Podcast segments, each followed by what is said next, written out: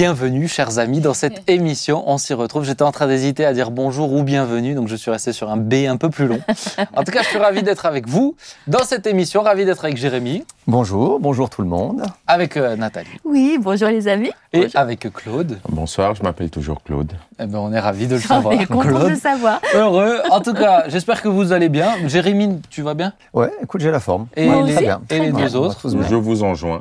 Tu nous enjoins. Ça se dit, ça c'est- Tu nous bah oui. enjoins Je vous enjoins. Bah oui. Ben oui, je vous enjoins. Pour Jérémy, ça a fait des souvenirs du Les passé. travaux, mais- ça fait, fait Ça penser fait un peu aux de fumée, travaux. quoi. Ouais, c'est pas un peu plus- Pour lui, ça rappelle d'autres choses, mais c'était pas, c'était pas la même chose. Oui, moi, je pensais aux joints du Ah, travail. t'étais- des travaux, tu Toi, sais. t'es innocente. Nathalie, t'es innocente. On est vraiment heureux d'être avec vous. Donc, vous connaissez cette émission. hein. On parle vraiment de plein de choses. Aujourd'hui, deux sujets, une interview extrêmement intéressante qui va venir tout à l'heure avec, euh, ben, vous verrez, un, pasteur et apologète qui vient de Lyon. Et euh, le premier sujet, j'aimerais euh, discuter un petit peu euh, parce qu'il y a eu un, fait divers qui a eu lieu le mois dernier.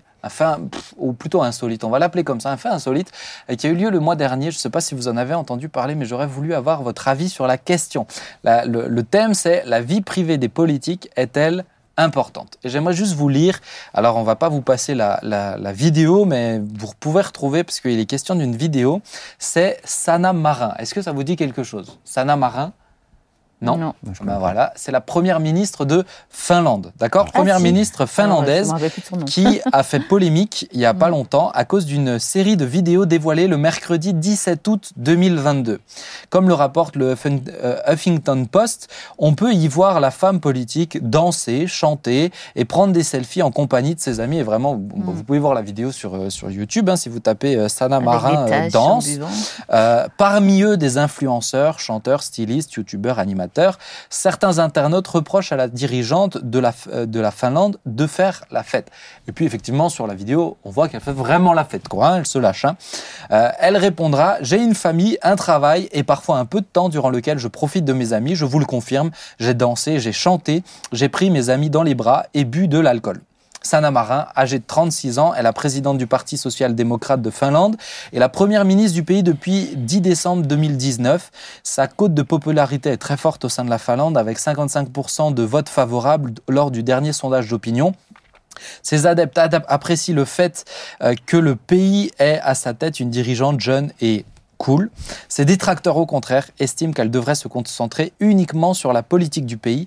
Le présentateur Aleski- Alexis Valavuori a d'ailleurs récemment tweeté Elle est de loin la première ministre la plus incompétente que l'on ait eue et qu'elle prenne sa veste en cuir et qu'elle s'en aille. Alors, euh, j'essaie juste de vous relever un fait qui a eu lieu il n'y a pas longtemps pour ensuite euh, rebondir sur cette notion de de, euh, ben, d'intrusion dans la vie et particulièrement des politiques. Mais déjà, ben, qu'est-ce que vous pensez de ça? Alors, vous n'avez pas vu la vidéo, je pense. Hein? C'est elle qui a mis la vidéo? Ou quelqu'un Euh, d'autre l'a fait? Ah, je sais pas. Parce que ça, c'est la vraie question, je trouve. Parce que pendant tout un temps, les hommes politiques, euh, enfin, c'était vraiment comme ça. Leur vie privée était vraiment privée. Ouais. Et puis, il y a eu une crise politique où là, ils se sont dit, ça serait intéressant qu'on puisse peut-être être plus transparent pour qu'on montre qu'on est des gens comme tout le monde. Des êtres humains, quoi. Des êtres humains. Et ce qui crée qui créerait de la confiance. Voilà, donc on expose ses enfants, on expose son épouse, on part en vacances, tout ça. Et puis en fait, finalement, leur initiative, je pense, a tendu un piège au long cours, Mm. parce que du coup, ça a ouvert la boîte de Pandore où les gens se sont dit, on peut s'immiscer et être curieux de la vie privée de Mm. nos dirigeants. Et c'est comme ça, c'est pour ça que je posais la question, parce que s'il y a quelqu'un qui était dans la fête en question et qui a mis cette vidéo sans son autorisation, je pense que ça, ça arrive souvent. Ouais. Il y a eu la malheureuse affaire euh, Griveaux, alors euh, ça c'était pendant les municipales de Paris, qui a euh, fait retirer la candidature de M. Griveaux à ça. Et, et- et effectivement, ils sont maintenant, aujourd'hui, comme des, des personnalités où euh, on doit tout exposer, mais à leur dépens maintenant. Alors peut-être Mm. avant même de venir sur cette question-là de l'exposition, bah, est-ce que ça vous choque de vous dire qu'une euh, première ministre ou euh, bah, l'équivalent pour nous aujourd'hui d'un d'un président euh, ben, fasse la fête comme ça. Et encore une fois, si vous voyez la vidéo, elle fait vraiment la fête, quoi. Elle n'est pas en train de, euh, elle, est- elle fait pas un repas convivial, quoi. Est-ce que ça vous choque? Est-ce que vous dites euh, un peu comme ses détracteurs Non, elle devrait se concentrer sur la politique du pays? Comment ça se fait qu'elle a du temps libre? Euh, Puisqu'elle dit oui, j'ai un peu de temps libre. C'est comme les pasteurs. ça. Comment- Comment, ça se fait qu'ils ont du temps libre? Comment? Mais, mais- mais c'est c'est la, c'est la question, Claude. Est-ce C'est que quoi ça, le temps libre? est-ce que ça te choque? C'est quoi le temps Euh, non. libre? Toi, ça te choque pas que Euh, Non, non, pas du tout. Est-ce que de dire, euh, ouais, bah, comment ça se fait qu'il a du temps libre, euh, qu'on- ça vous, ça Ah vous bah non. surprend pas Non, j'ai même pas de- de- d'argument, ça Bah ne me ouais. choque pas. Je- Non, mais parce que c'est quelque pas chose les qu'on en- machines. hein. mais c'est quelque Ouais. chose qu'on entend quand même régulièrement. Ouais. C'est il y a du temps libre, il y a du, euh, c'est pas normal, il est là. Euh. Ben, Je, je me- je me dis, mais nous, euh, dans, dans notre vie privée à nous, on n'aimerait pas qu'on nous Ouais. filme tout le temps, qu'on mette tout sur les autres. Quand on a envie d'aller se promener avec nos enfants en montagne, quand on va faire du vélo, euh, quand on va, je sais pas, faire les magasins, clair, aller faire Ouais. les marchés ou je sais pas. Mm. Quand je fais la Euh, Zumba chez moi, Tu j'aimerais fais la pas Zumba chez toi. Ouais, je sais que ça danse beaucoup chez toi. D'ailleurs, j'ai quelques vidéos. Euh, S'il te plaît. La te an qu'on a fêté On ensemble. ça Écoute, la porte ouverte a un compte Instagram. tu. J'enverrai ça. Le nouvel an, en fait pas, on priait, il me semble. On a même parti, oui. Ouais. non, mais, Mais, ça euh, te surprend pas. Mais moi, ça me surprend, ça me surprend surtout qu'on qu'on- qu'on discute euh, de ça, Ouais. de la vie privée, euh, des, des- que ce soit des hommes politiques ou autres. Mais c'est sûr qu'aujourd'hui, on est dans ce, dans ce monde où, euh, où on montre tout, on voit Mm. tout. Enfin, je sais pas, moi, ça- moi, ce qui me choque, c'est quand les gens vont au restaurant, ils prennent en photo ce qu'ils ont mangé, ils vont mettre sur leur, leur compte, ils, ils vont Mm. montrer toute leur journée. Mais honnêtement, moi, c'est quelque chose qui me, qui me dépasse parce que, euh, parce que je ne suis pas du tout comme ça, être Mais- intrusif dans, dans, dans la vie des autres Mais, et de vouloir mais savoir. est-ce que, est-ce que vous trouvez, euh, alors, est-ce que vous trouvez normal, euh, ou est-ce que vous êtes attentif à ça, bah, à ce qu'on soit renseigné sur la vie privée euh, bah, de nos dirigeants? Est-ce que vous trouvez normal juste le fait d'être informé de la vie privée des dirigeants? En fait, cela sous-entend qu'on attendrait d'eux qu'ils soient parfaits, Mhm. au final. Et, ou, euh, ou alors comme nous. Ou, ou- oui, peut-être, la même vie que la nôtre. Mais euh, moi, ça me choque pas, par exemple, qu'une personnalité prenne des vacances aux Bahamas dans un super endroit. Moi, ça me choque pas parce que bon, finalement, Ah, euh, voilà, c'est ça. Moi, Il y a ça plein de gens qui le font. exactement. Plein de gens le font. Alors, euh, je- autant, mieux- autant le premier point ne me, ne me choquait pas, en tout cas pour cette dame qui, qui est chez elle dans un cadre privé. Au- au- autant le, le- le deuxième, tu disais, les politiques, à un moment donné, c'est eux qui ont décidé cette pipolisation Mmh. Ouais, de, la, de la vie politique. Ils ont- et c'est eux qui ont décidé à un moment donné d'en faire, un- d'en faire aussi un, un marqueur comme de leur personnalité, de leur image hein. Mmh. Et, et- et de l'utiliser dans le cadre de leur vie politique. Mmh. C'est-à-dire, je vais présenter ma famille, je vais présenter mes activités, je, je vais me filmer en train de courir. Ils ont tous aujourd'hui un compte Twitter, un compte Insta, où ils Mhm. communiquent directement, non par C'est voie ça. presse, mais communiquent directement Ouais. euh, auprès, au- Ouais, ouais. auprès de la Ouais, ouais. population. Et à un moment donné, on, on ne peut pas, on ne peut pas être exempt de dire que le, le politique doit être euh, exemplaire. Exemplaire. Ça, Exemplaire. mais je dirais que ça, c'est encore une autre chose. Bah non. Donne- Bah non, parce que savez pour Ah non, être, parce que pour être exemplaire, tu dois savoir ce qui se passe. Voilà. Mais C'est oui, pas mais, autre chose. Mais, mais je veux dire, c'est. Tu vois c'est- ce que je veux dire c'est- c'est ta vie privée, dans ce que tu fais. Si elle a envie de danser, cette charmante dame, bah, elle a le droit de danser. Il n'y a pas de souci. Ouais, mais le problème, c'est. Moi, je, je Oui, comprends la réflexion, mais ça va jusque-là pour certains. D'être exemplaire, c'est ça va jusque-là.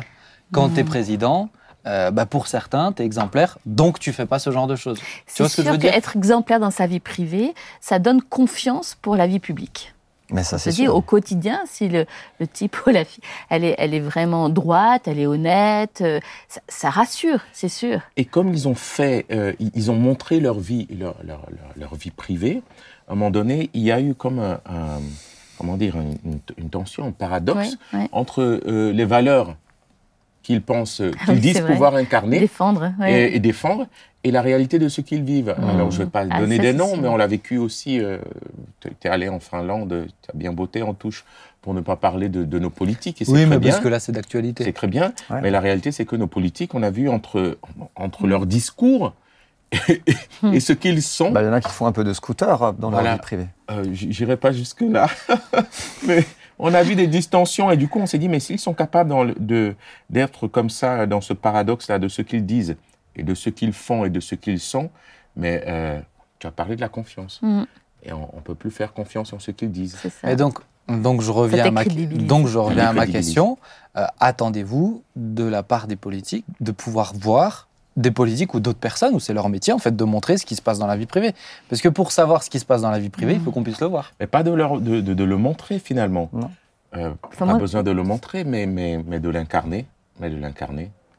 Bah, je comprends pas ce que tu veux dire, parce que si tu veux savoir s'il est Oui. exemplaire dans sa vie Mm. privée, il faut que tu saches ce qui se passe. J'irai pas le voir. Par exemple, il y a eu un petit, euh, il y a eu notre, notre ancien ministre de l'Éducation nationale qui, qui, qui, pendant qu'il y avait, il me semble, des grèves, en tout cas des difficultés ici, allait passer quelques jours en, Ah oui, en, en, en Espagne. Espagne. oui, oui. Et, et, et je comprends que, que, que, que les profs, les instits euh, se disent, mais à un moment donné, on- il y a un Ouais, mais donc- décalage. mais donc c'est mis, c'est- rendu Mm. public. C'est ça que je te dis. Même si toi tu vas pas voir la vidéo, tu vas pas, c'est rendu public. oui. Oui. Donc il y a ce besoin.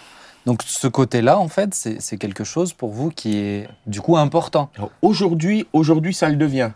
Pour nous, je ne sais pas, pas pour moi, mais, mais ça le devient pour, euh, pour, euh, pour, euh, pour nos, nos, nos Bah, concitoyens. bah, c'est- ma question. Est-ce que quand vous votez, vous prenez en compte la vie privée des euh, politiques? Est-ce que votre choix de vote est aussi influencé par leur manière de vivre? Inconsciemment, on le fait, je pense. Oui. Aujourd'hui, ça donc compte pour, de plus en donc plus. pour toi, c'est important aussi alors Ça l'est. Ah oui, mais oui. Non, parce que tu disais avant, pas pour moi, mais pour les. Bah si. C'est-à-dire pour- qu'on va, on va peut-être pas nous rechercher l'information euh, dans les fameuses ma- les magazines. euh, On va peut-être pas la rechercher, mais si elle vient à nous, forcément, elle nous impacte. Je vote un homme sur un homme pour les, auquel, auprès desquels je ferai confiance. C'est ça. Mais cette confiance va reposer sur quoi? Sur ce Sur son entend. hein. programme, Mm. mais aussi sur euh, euh, l'incarnation qu'il a de son programme. Aujourd'hui, on vote sur des. On, on choisit des hommes. C'est ça. C'est pas Bah toujours des, les programmes. Et on choisit oui, des c'est vrai. hommes Bah, c'est plus et- des programmes. hein, et, on les lie finalement à, à- à leur, à leur C'est ça. programme. Et à un moment donné, si je vois une distorsion entre ce qu'il est et Mm. ce programme, je suis encore plus. euh, Mais, mais, mais c'est ça. Donc, pour vous aussi, c'est extrêmement important. Donc, le fait de rendre ça visible, ah, c'est euh, c'est- c'est, euh, C'est dommage important. qu'on rende les même choses si, visibles quand mm, même. bah, même si ça devient extrême, là, parce que c'est quand même extrême de Mm. montrer une Ouais. fête, mais pour certains, c'est important. Et pour certains, ça leur fait dire cette femme n'est pas fiable.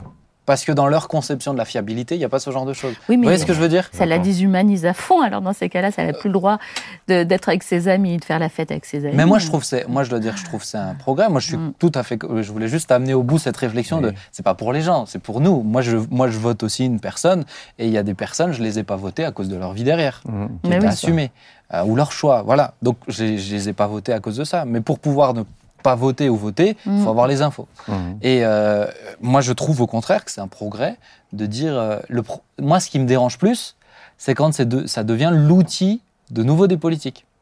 Quand ça devient l'outil des politiques, où finalement c'est la même chose. Ils font croire que c'est leur vie, mais ils montrent ce qu'ils veulent. Mais oui. Oui, Mais bien oui. sûr. Je dois dire que pour le coup, je préfère, euh, je préfère le métier euh, des journalistes qui vont chercher. euh, mais là aussi, des fois, je dois dire que je suis un peu euh, suspicieux quant à pourquoi ils cherchent cette info ou pourquoi. euh, voilà, il y a eu des affaires qui ont été dans les journaux, qui ont fait du grand bruit dans Bah notre oui. pays aussi, pour euh, sans, sans les citer, euh, mais qui et qui ont décrédibilisé quelqu'un pour des, des choses qui sont euh, Pour des, des hein, Des d'ailleurs. fois, qui, la qui sont secondaires et qui ont été manipulés par des médias. Et, qui ont été manipulés par des médias où aujourd'hui on sait que c'est d'autres hommes politiques qui ont poussé à ce genre Mais de des choses. fois, justement, c'est un- qui ont instrumentalisé. Des fois, je dirais que c'est des fois un peu le but justement de montrer ces choses-là, c'est de, de- c'est de, de détruire l'autre souvent. Mm. Euh, souvent, on voit ce qu'ils n'ont pas fait de bien, parce que si on, on regarde tous, on fait tous des erreurs. Mais par contre, ce qu'ils ont peut-être fait de, enfin, ils montrent ce que- ce qu'on a- ils ont fait de mal, je veux dire, pardon. Mais ce qu'ils se font de bien, souvent, on le voit pas. Je veux dire, on, on voit pas ces choses-là. Ouais. Donc souvent, c'est quand même euh, un instrument de destruction, souvent, Oui, de, oui. De, de, de, de lancer comme là pour pour cette dame, d'essayer absolument de la détruire parce qu'elle fait, euh, elle fait un peu la fête. Mm. Voilà.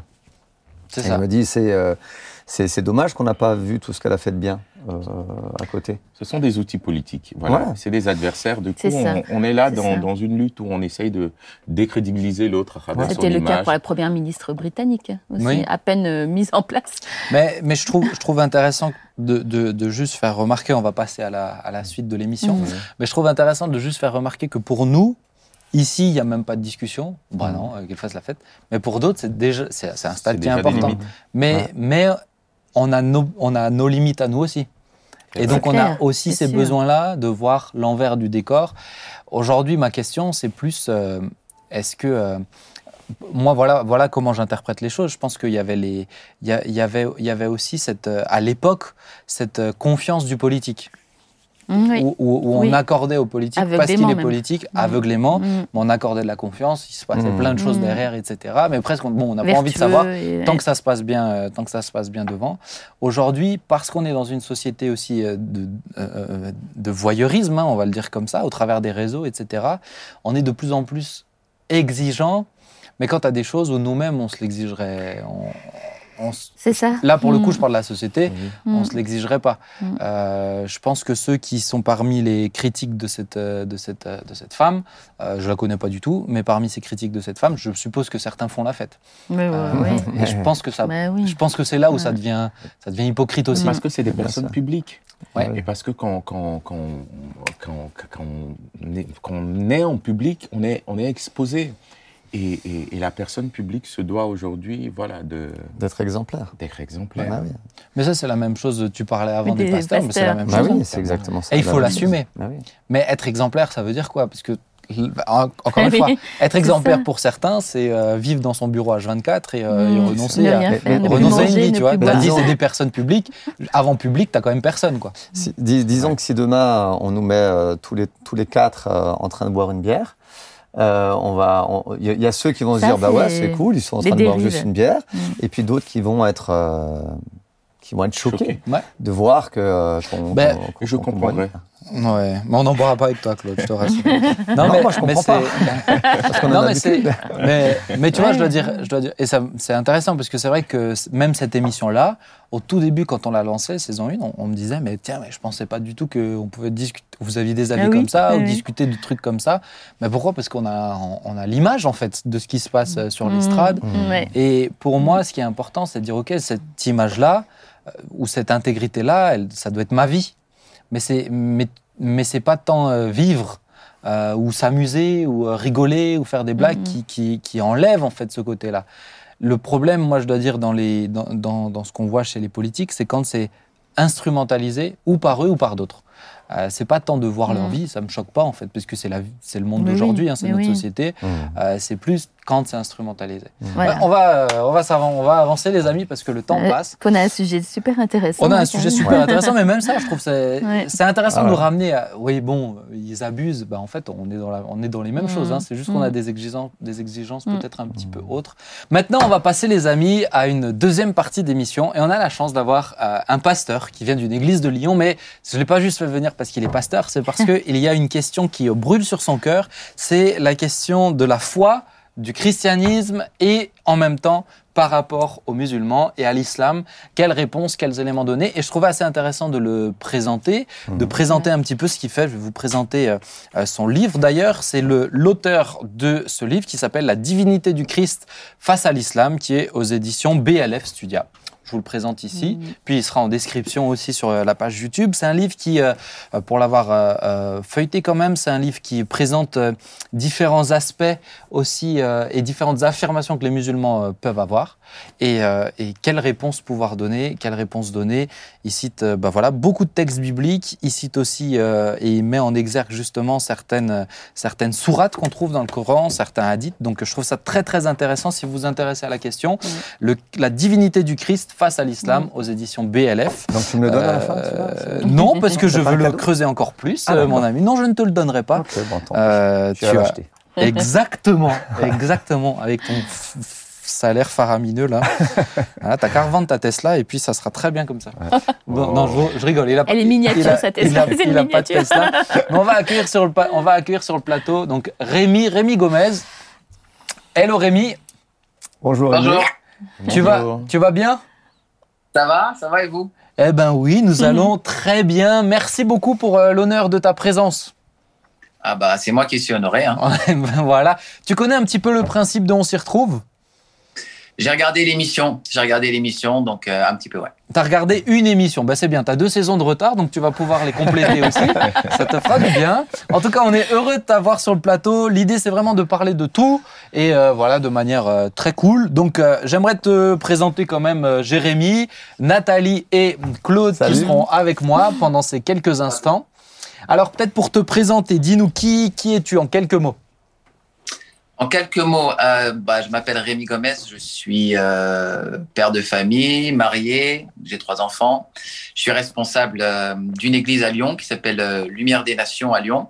Et puis, eh bien, j'ai diverses activités, sept activités de, de pasteur avec trois autres pasteurs sur, cette église. Euh, des activités d'étudiants puisque je finis un master de recherche en théologie. Euh, et puis, j'ai aussi un travail dans le monde séculier.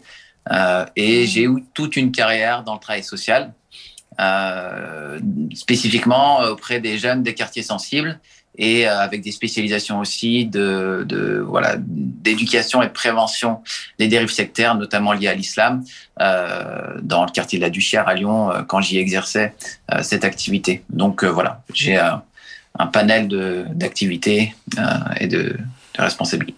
Oh, mais t'as Mm. plus, t'as plusieurs vies, c'est bien. Wow, C'est wow. vrai. C'est bien. Et, et tu fais quoi dans le séculier? Alors dans le séculier actuellement, euh, j'ai complètement changé, mais je fais de la gestion de patrimoine. Ok, trop bien, super, Voilà. hyper intéressant. Alors peut-être j'aimerais te poser cette question, euh, Rémi, pour commencer. Euh, Est-ce que euh, avant de rencontrer le Seigneur, tu étais dans l'islam? Non, j'étais pas dans l'islam. J'étais un athée issu d'une famille athée convaincue, assez, assez, assez sûr de son athéisme, euh, un peu, un peu militant, voilà. J'ai vécu dans une famille euh, des quartiers populaires du sud de Paris, euh, à Créteil, pour ceux qui, qui connaissent, dans la cité du Mont-Mély. Et euh, j'avais un papa qui nous a plutôt enseigné que Dieu n'existait pas et que la religion était l'opium du peuple. Euh, et donc, j'étais pas du tout, du tout, du tout euh, euh, formaté dans une logique de, de, de foi, de croyance. J'étais voilà, très anti-Dieu. Ok. Mhm. Ben, du coup, justement, comment ça se fait que maintenant que tu es pasteur, tu t'es tourné, euh, euh, tu t'es tourné, euh, j'allais dire vers le, vers le Coran, tu t'es posé ces questions. En tout cas, tu t'es rapproché de de ces échanges, de ces échanges-là. En général, c'est plutôt des gens qui étaient dedans, Mhm. qui le présentent. Donc, comment ça se fait que toi, qui n'as pas du tout touché à tout ça, comment ça se fait que tu t'es retrouvé là-dedans? Bon, en même temps, je suis un, je suis un ancien gamin de, de banlieue, donc euh, j'ai toujours eu autour de moi plein d'amis, euh, euh, des frères euh, euh, de banlieue entre guillemets qui étaient qui étaient de religion musulmane. Donc comment moi je me suis tourné vers Dieu quand j'étais quelqu'un de très passionné, euh, je me suis j'ai eu du mal à me taire, donc euh, j'en ai partagé autour de moi et Ouais. ça a commencé à susciter euh, naturellement des échanges avec mes amis musulmans. Et petit à petit, comme j'étais euh, quand même assez versé dans la Bible, j'étais devenu le chrétien qui connaît bien la Bible et qui discute euh, avec ses amis musulmans. Il m'invitait à la mosquée. Euh, à la mosquée, je parlais de Jésus, etc. Donc, ça a d'abord été, ou, dans le quartier, donc ça a d'abord été des relations tout à fait naturelles. Et j'ai toujours eu des musulmans sur mon, sur mon chemin, à différents grands moments de, de, voilà, de ma croissance chrétienne. De sorte que, en fait, j'annonce l'évangile aux musulmans sans forcément que ce soit initialement un choix proactif. C'est mon environnement qui a, qui a créé ça. Ok, génial. Génial. Alors, peut-être j'aimerais te poser cette question parce que toi, tu, tu organises des débats avec des rabbins, tu organises, il organise des débats aussi avec donc des imams. Euh, pourquoi? Pourquoi tu organises Qu'est-ce qui t'intéresse? Pourquoi tu Qu'est-ce qui t'a motivé? Euh, La première fois que tu as organisé un débat, d'où est venue l'idée? Ah bah, les premiers débats, ils n'ont jamais été organisés. Les premiers débats, ils étaient euh, les tout premiers débats. Je veux dire, c'était dans, c'était dans la rue, c'était à la mosquée, c'était euh, et c'est de fil en aiguille d'être euh, d'être invité euh, par des par des amis musulmans à débattre de plus en plus. Et puis il y a quand même eu une sorte de boom de, de, de- du, du débat interreligieux, notamment au travers ce que faisait Saïd Oujibou à un moment donné, euh, où on était sorti du cadre du débat un petit peu policé, où on est toujours d'accord sur tout et on essaye simplement d'être gentils les uns avec les autres. Et on commençait à rentrer dans des débats où on était d'accord de ne pas être d'accord. Et ça allait bien pour pouvoir faire aussi euh, progresser la connaissance de l'islam pour les musulmans et de l'évangile pour les, pour les chrétiens. Et euh, ça, c'était euh, le type de débat qui rejoignait ce que moi, je vivais déjà dans, dans, dans les quartiers. Euh, et, et du coup, quand... comment dire, à un moment donné, j'ai été frustré euh, de ne pas voir euh, des personnes qui, sachent, qui, qui, étaient à, à minimum sachant euh, pour pouvoir défendre la fiabilité, la crédibilité du texte biblique euh, et, euh, et, qui, et qui, avait, euh, qui savait saisir vraiment l'opportunité des débats pour prêcher Christ crucifié. Et, et en fait, c'était pas une frustration parce que pour rien, c'est simplement que Dieu était en train de mettre sur mon cœur le fait que là, il y avait tout un, un champ euh, d'annonce de l'évangile qui était, qui était un peu sous-estimé. Euh, il y a des débats que j'ai faits qui sont vus à plusieurs dizaines de milliers de vues et dont la grande majorité, c'est des musulmans. Et donc, on se rend pas compte à quel point, en fait, là, Mmh. c'est un lieu euh, d'évangélisation euh, très intéressant. Et, et après mes premières expériences, comme j'ai eu des retours, donc beaucoup de choses se font en, en sous-marin, hein, c'est-à-dire qu'il y a le débat public qui, pour certains, peuvent paraître que juste comme une discussion comme ça, ouais, d'arguments, parfois même de guerre d'ego, mais en réalité, c'est ce qui se passe après, les gens qui nous appellent, les Nicodèmes qui viennent de nuit nous parler Mhm. euh, et, qui, euh, et qui sont proches de, de, de, de Dieu et avec lesquels on fait un, un chemin. Voilà. Euh, Donc, toi, ce qui t'intéresse, c'est vraiment de pouvoir annoncer, euh, annoncer Jésus, quoi, hein, tout simplement. Bah oui, oui, c'est ça. Ah, C'est bah, vraiment- génial. Et puis, euh, et puis voilà. Mais c'est aussi dans notre temps, moi je pense qu'on est dans une ère d'apologétique. C'est-à-dire que je pense que c'est un temps de la foi, de, de, de, de- même de la civilisation chrétienne, qui doit retrouver la, la défense de la foi. Quand, euh, quand les tout premiers chrétiens, les pères de l'Église, ils étaient dans l'environnement euh, tout à fait païen et qu'ils ont dû faire naître, on va dire, la connaissance du christianisme, bien sûr, il y a eu de la, de la discussion euh, de personne à personne, mais il y a eu beaucoup de grands apologètes, Tertullien, Irénée de Lyon. On oublie cette histoire. Mhm. Mais c'est ces qui ont défendu la foi dans une société tout à fait, euh, tout à fait euh, païenne, dans, dans une multiplicité de croyances. Aujourd'hui, on est dans une société néo-païenne, il y a une multiplicité de croyances. Il faut que des chrétiens se lèvent pour dire, mais la Bible a quelque chose à dire d'ex- d'extrêmement euh, puissant euh, spirituellement, mais aussi qui, qui, est, qui est fiable, qui est logique, qui est historiquement fondé, parce qu'on est aussi dans l'ère du scientisme. Euh, et tout ça, en fait, euh, bah, demande des personnes qui, qui, voilà, qui s'engagent là-dedans. Et c'est pas juste une envie d'être plus fort intellectuellement. La Bible est, est, est, un- est une parole de vérité sur tous les plans. Voilà, Mm. à la fois. Mhm. Amen. Ouais. Voilà. C'est- et c'est c'est ce que Paul faisait hein, Mm. en Mm. sortant, Ouais, en sortant euh, bah, même, même auprès des, même auprès des Juifs de l'époque. Euh, Mais alors, c'est très intéressant comme remarque. Maintenant, je te, je te pose cette euh, question. Euh, Rémi, est-ce que quand tu organises un débat donc avec des, euh, des imams, avec des rabbins, est-ce que au final, alors tu nous parles des Nicodèmes, euh, et c'est génial, mais est-ce que des fois, tu n'as pas le sentiment que c'est juste une, une suite d'arguments et de contre-arguments et qui reste, euh, qui reste que sur, un, euh, sur une surface euh, et sur un plan plus intellectuel Mhm. est-ce que euh, réellement, tu peux dire, moi j'atteste, j'ai vu des, des vies transformées, j'ai vu des, euh, des, des, des réflexions être plus poussées? Oui, bah, je pense que ça, c'est, comment dire, c'est le, le- le genre de réflexion que j'ai entendu, en fait, pendant tout le démarrage de ma, de ma, de ma vie chrétienne. Je pense qu'on a, une, on a eu une génération qui nous a vraiment prévenu de pas tomber dans, euh, dans euh, ni la philosophie, comme dit Paul, ni dans les, les, les discussions stériles, les généalogies, comme dit aussi l'apôtre. Euh, et en fait, je pense qu'on est passé à côté de quelque chose. Parce que moi, j'ai vécu dans un environnement euh, de banlieue avec des conversions à l'islam, notamment d'enfants issus de familles catholiques, etc. Et une des raisons qui les poussait à aller vers l'islam, c'était de dire, quand je vais voir le prêtre ou quand je vais voir le pasteur, ils me disent prie. Quand je vais voir l'imam, il répond à mes questions. Il répond à des questions euh, de type un peu euh, rationnel. Alors, c'est une, une caricature. Hein. Je pense qu'il y a des, des pasteurs et des prêtres qui font le travail. Mais il y a cette envie de savoir, euh, de cette quête, de cette recherche de Mhm. vérité. Euh, et en réalité, euh, donner un argument, c'est pas une mauvaise chose. Jésus nous a dit de l'aimer de tout notre cœur, mais aussi de toute notre intelligence. Et Pierre est prêt à vous défendre de l'espérance qui est en vous. Mais c'est quoi se défendre Se défendre, c'est aussi se défendre euh, intellectuellement. C'est-à-dire, pourquoi est-ce que tu crois ça? Est-ce que tu as des raisons de ta foi? Mhm. Euh, et, et cet aspect raison de la foi-là, euh, où est-ce qu'on peut le donner mieux que dans, dans un débat? Alors, ça peut sembler être une guerre d'arguments, mais moi, je vois qu'il y a des... J'ai j'ai rencontré, je, je parle d'une personne, par exemple, qu'on a baptisée dans notre église, qui était en train de devenir musulman, qui était en train de regarder un de mes débats alors, avec ses amis salafistes, et en regardant ce débat, alors que le débat semble houleux, alors que ça a l'air d'être une guerre d'arguments, euh, finalement, et la posture, le caractère qu'il a vu transparaître euh, dans, dans ma façon de communiquer, mais aussi l'ensemble des réponses que j'ai données, lui a mis la puce à l'oreille. Il m'a contacté en privé. Il me dit J'ai l'impression que vous, les chrétiens, vous n'avez pas de réponse à telle, telle, telle, telle question, alors que les musulmans, oui. Est-ce que je pourrais en parler avec toi? Et il est venu à l'église et j'ai répondu rationnellement à ces questions. Ça a enlevé euh, quelque chose d'un cadenas qu'il y avait dans sa tête. Mhm. Euh, parce que ça, ça, ça lui bouchait la vue. Et il a pu participer au culte. Et puis finalement, l'Esprit Saint l'a touché. Finalement, l'a baptisé. Et donc, euh, moi, je pense qu'il faut pas négliger cet aspect intellectuel pour un certain nombre de, de personnes euh, qui, euh, qui, qui, voilà, qui cherchent une vérité, peut-être pour eux d'abord intellectuelle. Et puis c'est l'Esprit Saint qui se saisit après de, de ces choses-là et qui les applique au cœur.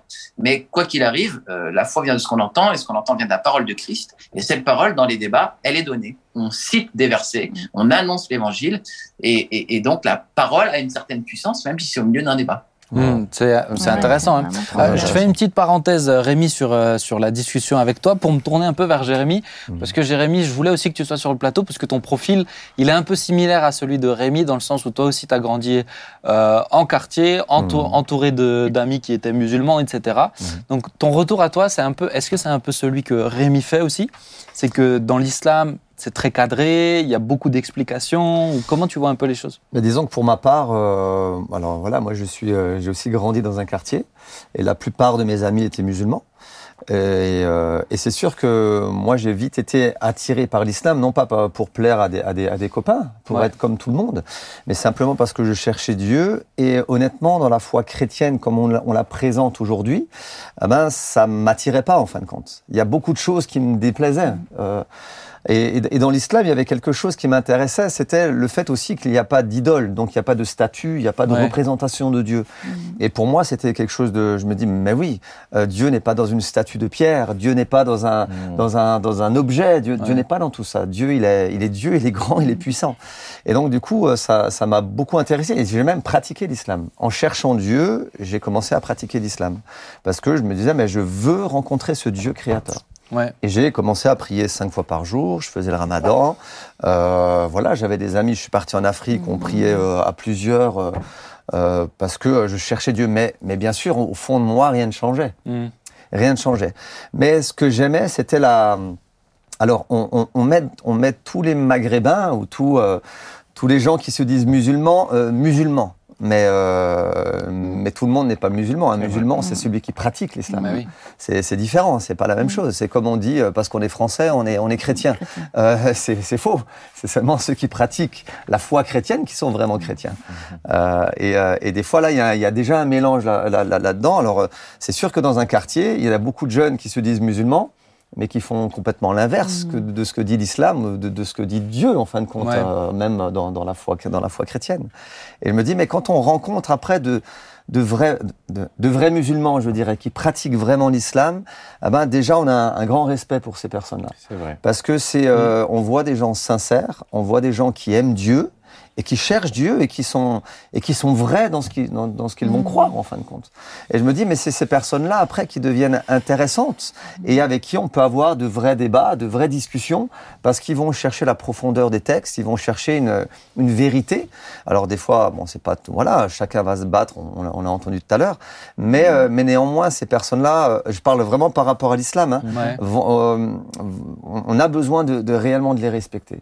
Et aujourd'hui, je pense que quand on n'a pas côtoyé beaucoup de, de musulmans, quand on n'a pas été dans un dans un quartier avec des jeunes ou de ça, eh ben on peut vite mettre tout le monde dans le même sac, euh, Ouais, et rempli de puis, préjugés. Ouais, voilà, rempli ça. de préjugés.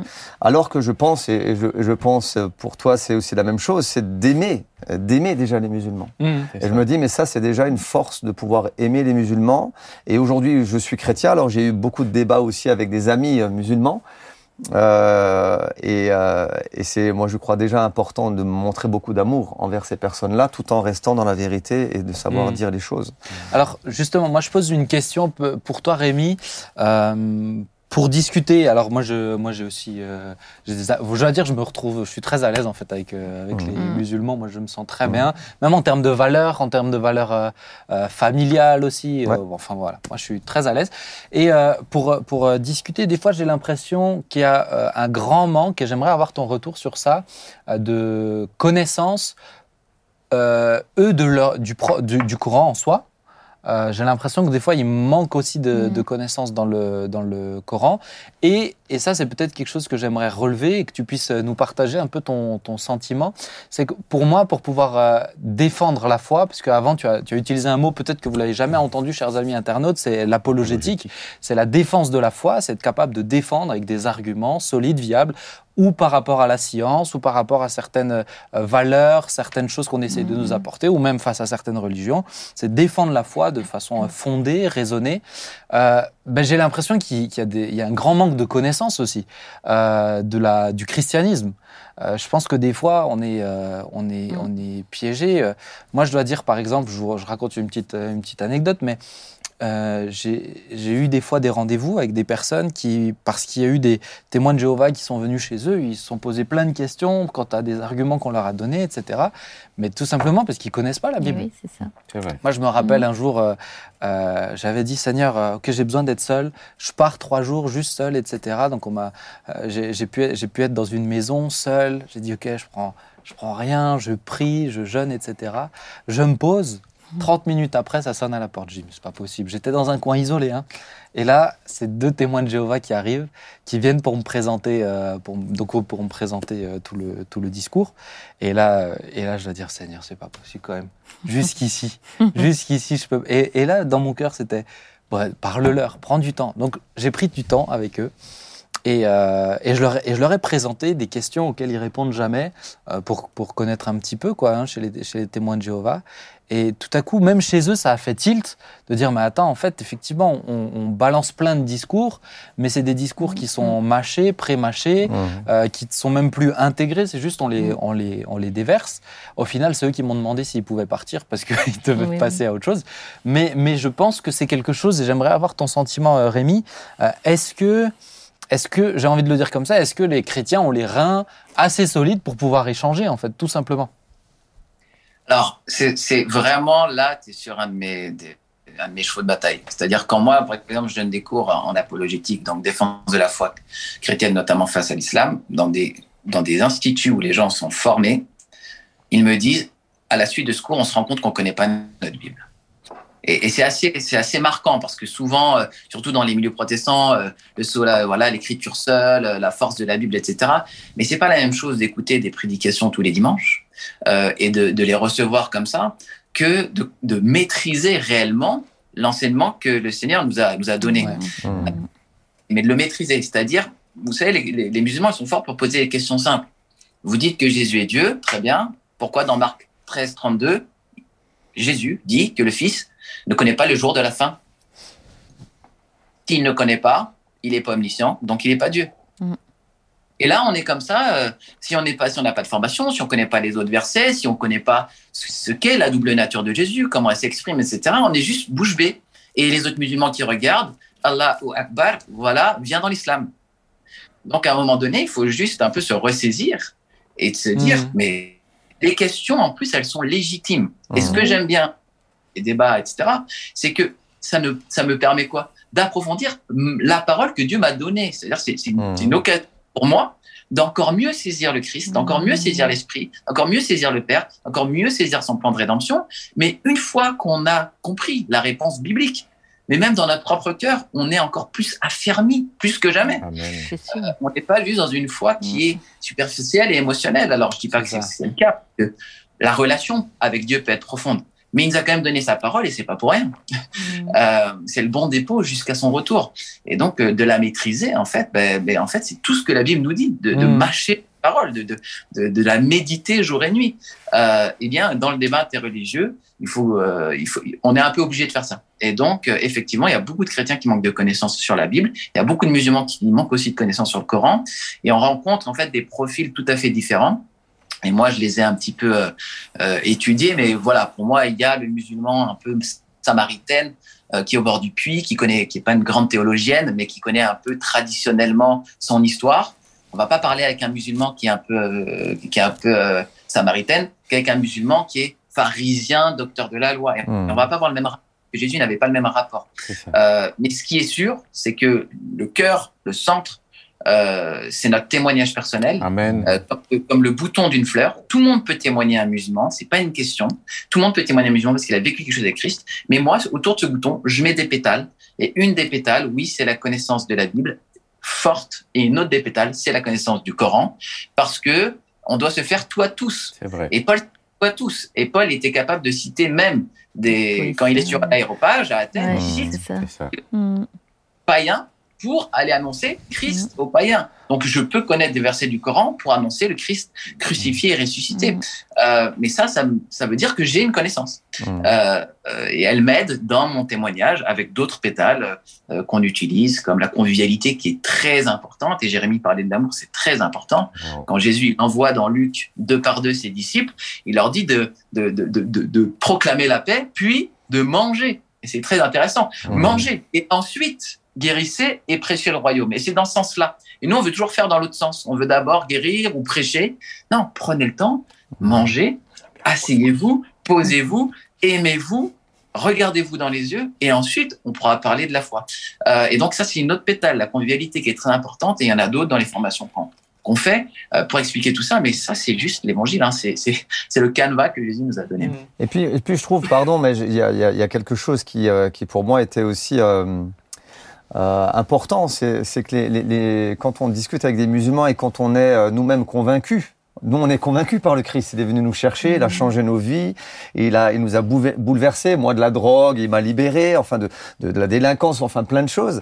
Et je me dis, mais une fois que les musulmans, euh, quand on a un face à face, une discussion, et je me rappelle une fois, euh, euh, quand on faisait Quartier Libre, euh, j'avais fait, il y, a- il y a France 2, je crois qu'ils avaient fait une émission, euh, Ah oui. ils s'étaient passés à la télé. Et du coup, euh, donc ils étaient venus dans le quartier avec nous quand on faisait l'émission avec les, euh, quand on faisait l'animation avec les enfants et tout. Enfin bref, voilà. Et l'émission est passée. Mais nous après, on retournait à Quartier Libre. Après, on retournait dans le quartier et tous les gens avaient vu l'émission parce que c'était au Drouot que ça se passait. Ah ben, ce jour-là, tu avais tous les grands qui étaient assis sur les bancs et ils m'ont appelé l'évangéliste euh, Jérémy, Jérém l'évangéliste, euh, viens voir, on a des questions à te poser. Alors du coup, j'ai dit à toute l'équipe, bon, occupez-vous des enfants, je vais aller voir tous- tous les grands. Mais les gars, ils étaient tous baraqués, euh, 25 ans, 30 ans, euh, ils étaient assis sur le banc, je me suis installé sur le banc avec eux, et il y en a un qui me regarde et me dit tout simplement, mais toi, tu penses quoi? Que Mohamed, c'est un prophète? Ou c'est pas un prophète Mm. et je lui ai répondre franchement à cette question. Et je l'ai regardé droit dans les yeux et je me suis dit, après la réponse, euh, je pense que je vais plus avoir le nez euh, de la même forme. Mais je me, je me suis dit, euh, je vais lui répondre franchement. Et on s'est installé et pendant au moins une heure, Ah ouais. on a discuté. Donc ils étaient 5, 6 là autour, en train de discuter. Et je crois que un- un- quand on quand un, un- un musulman qui cherche, ou même qui pose des questions, mais qui sent qu'il y a de l'amour, déjà du respect, et qu'on Mm. est, euh, et qu'on est nous-mêmes convaincus de ce qu'on dit, qu'on ne dit pas n'importe quoi, eh ben, et ça les interpelle. Et ça, ça, ça, ça les Mm. touche. Et je me dis, il faut toujours qu'on ait en, tête aussi cette, euh, cette, cette- cette- cette pensée, c'est que- quel regard a le musulman sur les chrétiens? Oui. c'est quoi Oui. l'image pour un musulman de- des chrétiens? Alors, euh, avec tout le respect que j'ai pour les, les catholiques et, et tout ça, il n'y a pas de problème. euh, mais, mais néanmoins, il y a plein de choses, nous, en tant que chrétiens, on n'est pas d'accord avec la pratique, euh, notamment de prier des statues, Bah euh, oui. euh, de Mhm. faire des choses. Nous, on n'est pas d'accord et c'est pas biblique. hein. Oui. Bibliquement parlant, on peut, on, euh, je veux dire, tu n'auras pas d'idole, c'est très clair. Mais pour un musulman, le chrétien, il est comme ça. Ah oui. Mais parce qu'il connaît pas tu autre vois, chose. je pense qu'un truc que tu disais par rapport à l'anecdote qui est importante, c'est que tu es dans de l'échange. Ouais. Tu vois, on n'est pas là. euh, Je pense que des fois, une grosse erreur, c'est essayer de convaincre. Ouais, c'est Ah ça. C'est le Saint-Esprit qui Mais convainc. c'est Bah ça. Euh, moi, je pense que de. Parce que. Mais ça, c'est valable avec, avec euh, n'importe quelle personne, en fait, selon les profils. Euh, J'ai discuté avec des gens où l'orientation sexuelle n'a rien à voir avec la mienne. Et vite peuvent avoir l'impression que euh, être chrétien, c'était. Tu leur es hostile, mais pas du tout. Quand, es dans de la, quand, es dans de quand tu Mm. discutes, sincèrement, en assumant vraiment tes positions, mais en même temps, es, en même temps tu, tu, bah voilà, tu cherches pas un résultat derrière. tu cherches pas. Ouais, non, pour moi, ouais. c'est juste on, aime les personnes. Mm. Euh, pour moi, je pense que c'est. euh, Faut les c'est- respecter, C'est hein. très Mhm. important. Je vais essayer d'avancer, Rémi, parce que. juste relever quelque chose. Ouais, mais il faut vraiment qu'on avance sur le point le plus Ce ne important sera pour pas moi. long. Ce ne sera pas long. Ouais, je te connais. Hein. Oui. Vas-y, vas-y. Non, ce ne sera pas long puisque ça a déjà été dit. Merci Rémi. Ah bah alors, Alors. pourquoi le dire Et- mais je le relève quand Alors, même du parce coup, que c'est important. vas-y. Ne me coupe pas. Vas-y. Allez. Tu vas me couper au montage. J'aimerais le relever parce que tu as dit quelque chose, moi, qui m'a touché, Rémi. Je pense que tu as été éducateur, éducateur spécialisé, oui, éducateur de prévention. Et, et je l'ai été aussi. C'est la question, tu as dit mes amis les musulmans. Hmm. Et quand tu dis mes amis mais les musulmans, moi, je, je- je ferme la boutique, point. C'est-à-dire, tant qu'on ne les considérera pas comme euh, nos amis, Tant qu'il n'y aura pas une relation, je ne peux rien apporter. Tant que dans ce portable-là, je le montre parce que c'est le mien, euh, je n'ai pas d'amis musulmans avec lesquels je suis en relation. Mais, euh, mais quand je dis relation, ils peuvent venir chez moi, je peux aller chez eux, mmh. on peut passer du temps ensemble. Je suis invité à la fin du ramadan, au laïd, je suis invité à manger du mouton. Mmh. Euh, et, et, et, je les invite pas moi aussi à mes fêtes religieuses, mais il n'est même pas question pour l'instant d'échanger. Parce que d'abord, Jésus nous parle d'une relation, de l'amour. Et, et, et, et ayons des musulmans comme amis. Ça veut dire construisons du lien avec euh, chacun d'entre eux, entre avec les mamans musulmans, mmh. musulmanes dans, à l'école, euh, mmh. les papas dans le quartier qui s'asseyent et qui discutent. Mmh. Et c'est la seule condition, c'est le préalable à travers lesquels on pourra un jour même parler de notre foi. Voilà. Et, et, et, je me permettais de le relever parce que là, sur mon portable, je sais que j'ai des amis de religion musulmane. C'est ça. Et je pense que c'est. Euh, et mais après, tu le disais, Rémi aussi, les c'est. sont ouvertes, les femmes. Euh, ah, tout, le monde, tout, le monde peut tout le monde peut donner son témoignage. Je pense des fois, moi, un discours qui peut me déranger, c'est euh, Ah, mais non, mais moi, j'ai jamais été dans l'islam ou où euh, j'ai jamais été dans la drogue, donc je peux pas parler un drogue. Tu vois le côté parce que je l'ai pas vécu, je peux pas. Ben mmh. non, en fait, on a vécu Jésus. Si on vit mmh. Jésus, on peut partager Jésus. Clairement. Euh, Rémi, je veux te poser cette question parce que elle est, elle est importante. C'est est-ce que tu peux nous donner des clés pour euh, ben voilà ouvrir à une discussion ou être mmh. dans de l'échange. Alors il y a ce préalable, mais peut-être quelqu'un qui dit mais je sais pas par où par où commencer ou euh, je sais pas je sais pas quoi faire. Ou quelqu'un qui maintenant se sent par exemple piégé par une question comme celle que tu as citée euh, oui mais vous vous dites que Jésus est le fils de Dieu mais il dit qu'il ne sait pas tout. Donc euh, tu vois comment faire pour bah, juste être dans de la dans de la dans de l'échange sans être tout de suite forcément peut-être dans une confrontation. Est-ce que tu as un peu des clés pour pour ceux qui nous écoutent?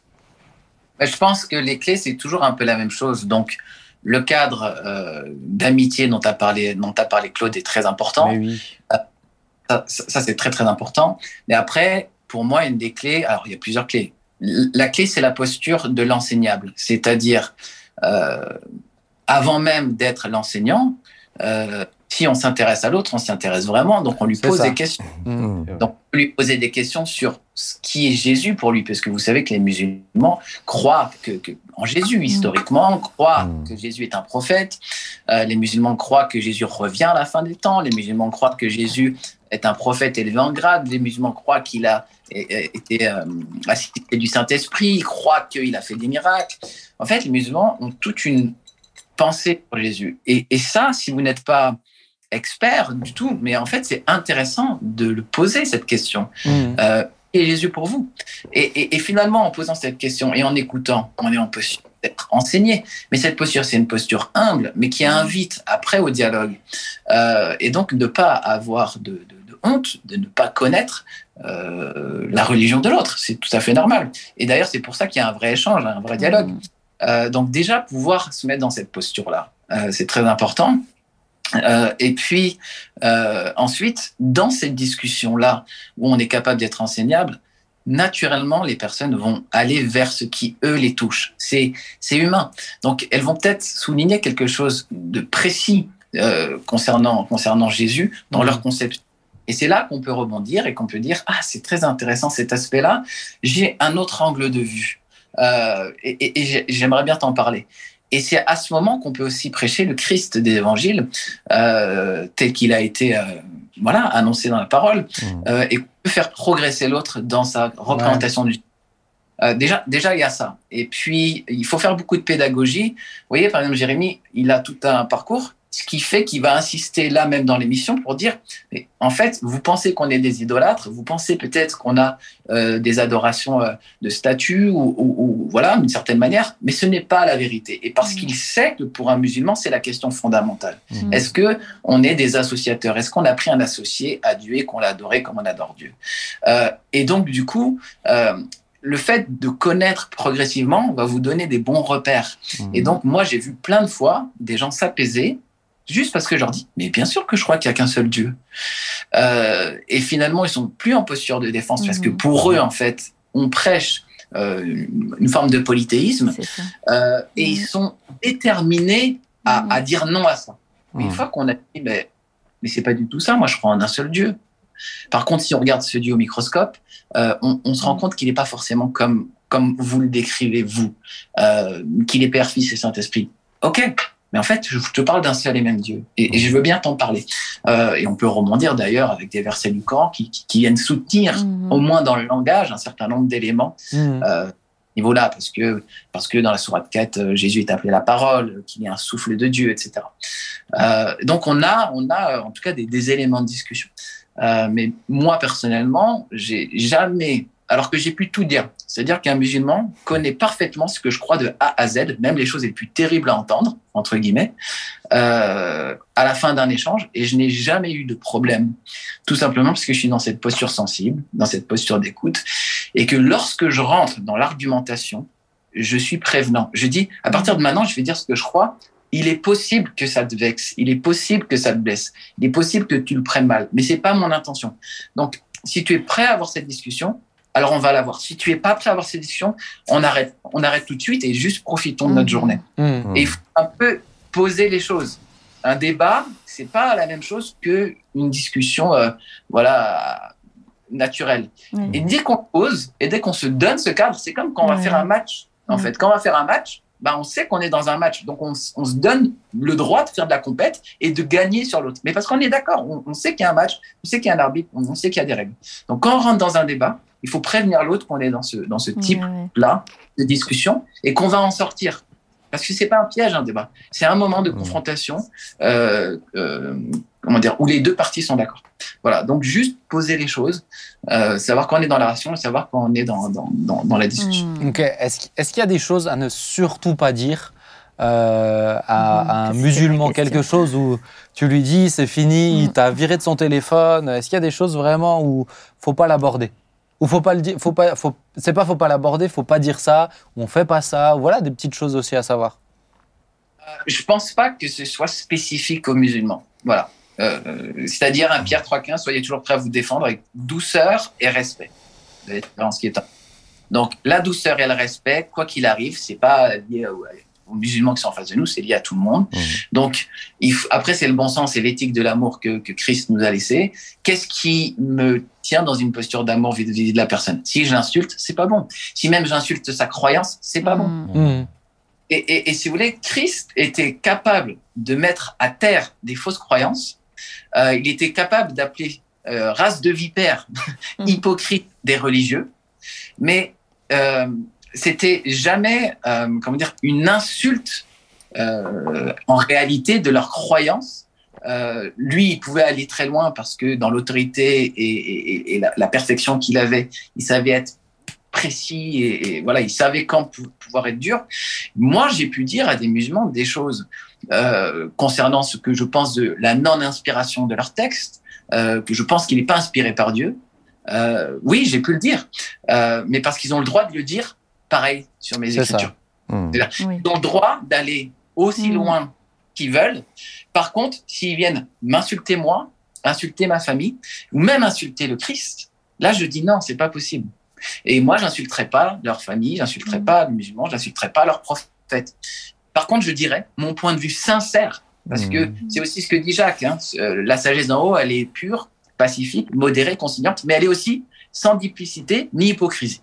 C'est ça. Moi, j'ai remarqué que quand on n'est pas hypocrite, qu'on n'est pas dans la duplicité, en fait, ça attire le respect plutôt qu'autre chose. C'est ça. Je suis Et le fait complètement que je sois ferme dans la vérité, moi, ne m'a jamais euh, amené à avoir des insultes, mais plutôt du respect.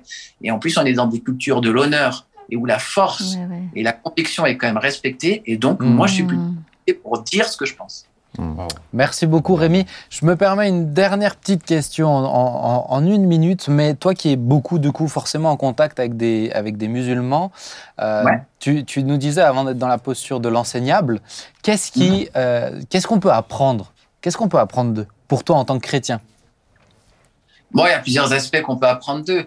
Souvent, euh, on va mettre, on peut mettre en avant plusieurs choses. Souvent, on met en avant, d'ailleurs, assez naturellement, la question communautaire qui est très forte chez les musulmans. Euh. Je pense qu'elle est aussi forte spécifiquement dans les pays non musulmans. C'est-à-dire que je pense que dans tout pays, lorsqu'on est une communauté euh, plutôt en minorité, il y a quelque chose de fort qui se passe. Mhm. Euh, D'ailleurs, je me pose parfois la question si c'est culturel ou si c'est religieux, puisque par exemple, je trouve euh, dans d'autres communautés, même chrétiennes, euh, quand elles sont au Maghreb, euh, dans les pays arabes, etc., je trouve la même chaleur, la même Bref, je je sais pas si c'est l'islam ou si c'est plutôt la, la, culture, la culture arabe la culture africaine, même asiatique parfois. Bon, ça c'est une question. Mais en tout cas, la question de la communauté est quand même forte. Euh, et je parle pas de ce qui se passe à la mosquée parce que mes amis musulmans me disent on sent plus de chaleur. Enfin, pas mes amis, mais j'ai eu des témoignages de musulmans qui m'ont dit, qui sont venus à l'église, ah, chez vous, on sent vraiment l'amour quand vous venez le dimanche. Alors que chez nous, on fait la prière et on repart.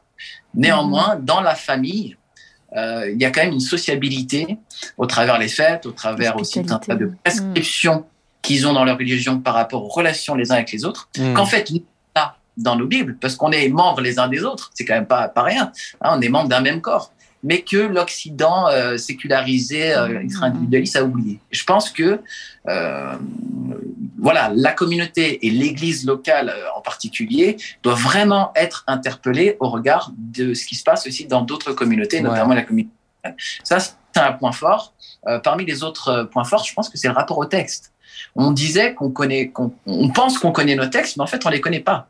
Dans l'islam, il y a des gens qui connaissent le texte de l'islam par cœur. Bon, c'est aussi un écrit spécifique. Hein, il écrit en prose rythmée, il est fait pour être appris par cœur. La Bible, non. Il y a plein de genres littéraires différents, du récit, etc. Donc, il n'est pas fait. En tout cas, il y a des endroits qui ne sont pas faits pour être appris par cœur. Mais la réalité, c'est que parfois, je demande un, deux ou trois versets sur un thème, la patience ou l'amour, à un chrétien, et c'est pas me répondre.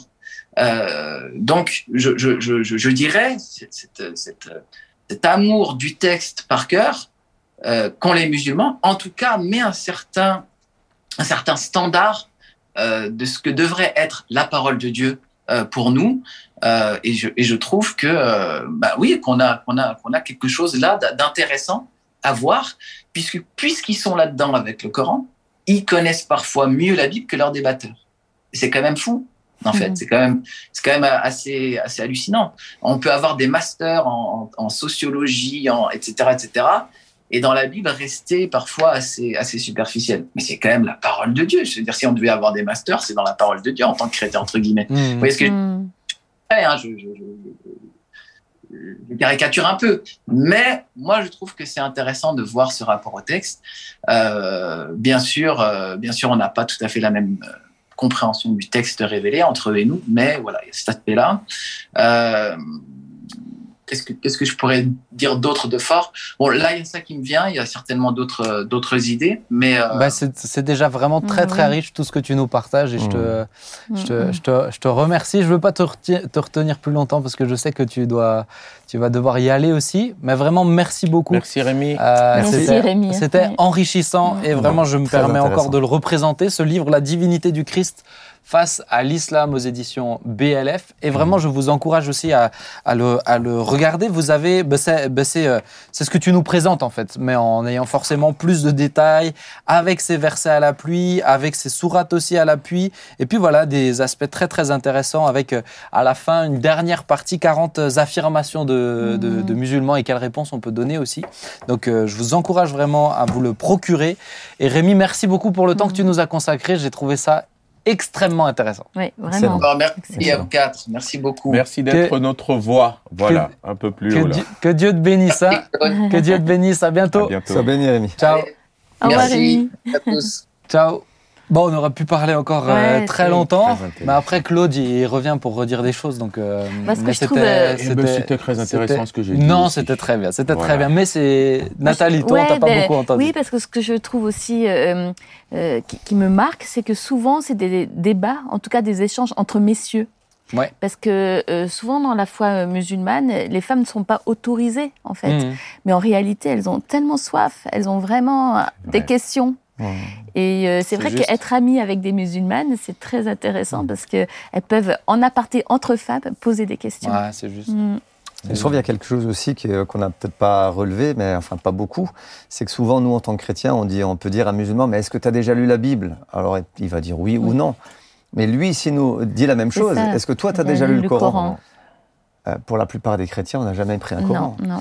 Donc du coup, je trouve que ça serait intéressant aussi de Mm. prendre un Coran et de le lire, Ouais. euh, parce qu'au moins, ça nous permet au moins de se dire, oui, oui, je l'ai déjà lu le Coran. C'est ça, C'est vrai. c'est vrai, Et je trouve que ça, c'est intéressant. c'est vrai. Mais euh, faut-il déjà avoir lu la Bible?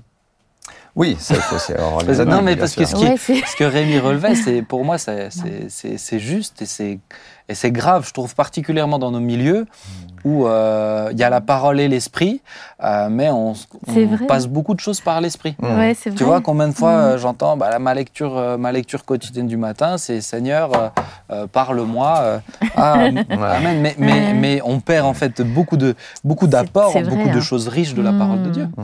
Ne serait-ce que de réétudier des Mhm. livres, ne serait-ce que euh, des fois, euh, j'ai ma lecture quotidienne suivie, et puis tu as, fait une très bonne prêche euh, il y a un mois de cela sur, euh, sur ça. Mais mais il y a, il y, a, il y a des fois de dire, ok, je réétudie, euh, je réétudie Corinthiens, Mhm. et je vais lire tout un Corinthien d'un coup, d'un bloc, juste pour bien le réétudier, bien le remettre dans son contexte. Des fois, c'est d'être Ouais. intentionnel à, l'étude, en fait. tout à et je pense que c'est euh, très important. Mhm. Les amis, le temps est passé, mais je vous remercie vraiment pour ces Très échanges qui étaient Ouais, vraiment Enrichissant. intéressant. Donc Avec merci beaucoup et chers amis, je vous donne rendez-vous la semaine prochaine pour une nouvelle émission. Bah voilà, remplie de, euh, de beaucoup de bonnes choses et puis peut-être des moins bonnes et puis vous dites ce que vous voulez dans les commentaires. En tout cas, n'hésitez pas si vous avez euh, aimé aussi cet échange, je vous encourage à le partager si ça vous a apporté vraiment n'hésitez pas. Ces émissions sont là aussi pour ça donc faites-en bon usage. À très bientôt, rendez-vous la semaine prochaine. Ciao. Bye.